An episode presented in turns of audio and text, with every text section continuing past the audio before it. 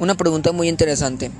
Quizás es importante primero saber qué es una nube, cómo está compuesta para saber cómo se mantienen suspendidas en el aire. Las nubes son pequeñas partículas muy diminutas de agua en el estado líquido. Estas partículas en estado líquido son un proceso de que son un proceso que se da en la atmósfera, que es la condensación. La condensación de que en el aire de la atmósfera nosotros tenemos un montón de gases. En segunda instancia oxigenada, que es lo que permite que se desarrolle la vida en la Tierra y después hay un 1% de cantidad de gases diversos y dentro de ese 1% hay una ínfima porción de vapor de agua.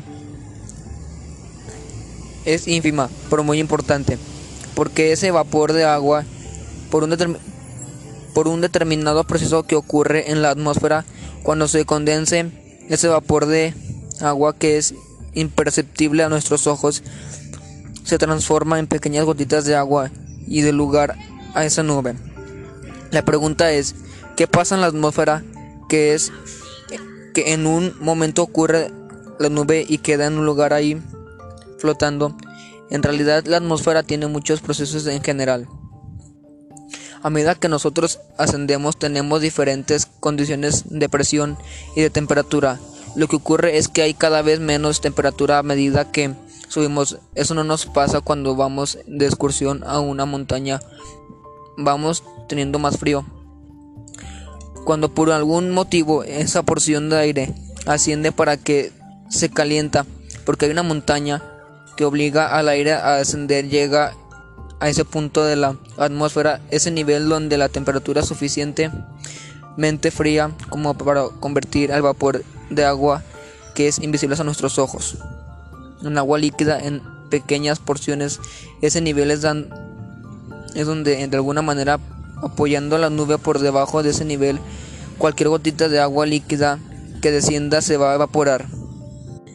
Entonces, no la vamos a ver porque no ocurrió alguna caída, es imperceptible, por lo que se vuelve a evaporar. Entonces, ese piso que nosotros vemos, en donde están apoyadas las nubes, un día, un día de cielo claro que tenemos como esos pomponcitos de nube. Esa base es una acción que tiene la atmósfera propia para el vapor del agua. Tiene cualquier proporción de aire que nosotros tenemos de la atmósfera. Se condense y aquellas pequeñas gotitas de agua se forman las nubes. Las nubes nos cuentan cómo está la atmósfera. En este momento depende del tipo de nube que tengamos. Podemos inferir qué, pasará en las próximas horas. Puede haber engelamientos, engelamientos hay nubes como cumulus nimbus que los aviones no pueden atravesar porque tienen granizo, porque tienen ráfagas de viento muy intensas. Se mueven principalmente por el viento a la altura que hace en las nubes, que son pequeñas gotitas de agua. Se desplazan en la dirección que son arrastradas. Son llevadas, transportadas por el viento. Uno, uno puede tener vientos de distintas direcciones en distintos niveles de la atmósfera. Entonces podemos tener cerca de la superficie unas nubes que se desplazan hacia un lado, mientras que las miramos, mientras que si miramos las nubes más altas pueden ir hacia un lado completamente opuesto. No todas las nubes producen algún fenómeno, solo hay algunas nubes que producen lluvias. Por ejemplo, los nimbos pueden pero también tenemos otras nubes que son cúmulos nimbulus que son las nubes blancas que solo se pueden ver en verano, que son muy grandes. Además de la lluvia, pueden tener fenómenos asociados como ráfagas de viento muy intensas y también granizo e incluso un gran tamaño. Para que haya nubes hay un factor que necesitamos, es accesos de aire. Se hace una clasificación de nubes según la base en la que la altura de la atmósfera está ubicada. Las nubes más altas están formadas por partículas de hielo, se llaman cirrus. Después tenemos los estratos que se dan en las nubes más bajas. Esos son esos mantienen que cubren todo el cielo muy encaputado. Se pueden dar en niveles bajos y niveles medios. Y después tenemos lo que tiene la base de la nube baja, que son los cúmulos estos se dan cuando la masa de aire de la superficie se calienta. Cuando se calienta, la densidad del aire es menor y comienza a defender. Cuando accede es muy importante generar los cúmulos nimbus que pueden llegar hasta el tope de la atmósfera. Estamos hablando de 12 hasta 15 kilómetros de alto y son los que dan tormentas severas. Para que haya nubes hay un factor que necesitamos, es accesos de aire. Se hacen en clasificación de nubes según la base a la que la altura de la atmósfera está ubicada. Las nubes más altas están formadas por partículas de hielo, se llaman cirrus. Después tenemos los estratos que se dan en los niveles más bajos.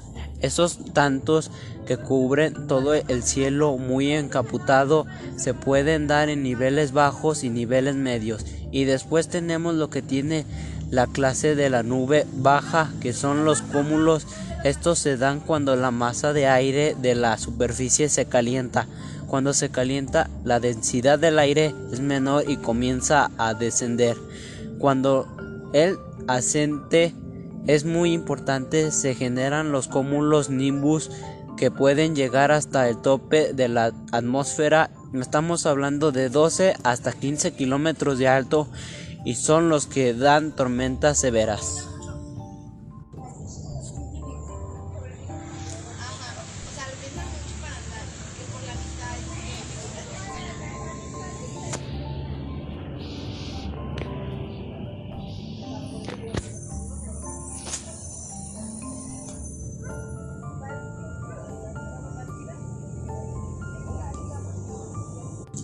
Para que haya nubes hay un factor que necesitamos, es accesos de aire. Se hace una clasificación de nubes según la base a la que la altura de la atmósfera está ubicada. Las nubes más altas están formadas por partículas de hielo, se llaman cirrus. Después tenemos las, los estatus que se dan en los niveles más bajos. Estos mantos que cubren todo el cielo muy expectado se pueden dar en niveles bajos y niveles medios. Y después tenemos lo que tiene la base de la nube baja, que son los cúmulos. Estos se dan cuando la masa de aire de la superficie se calienta.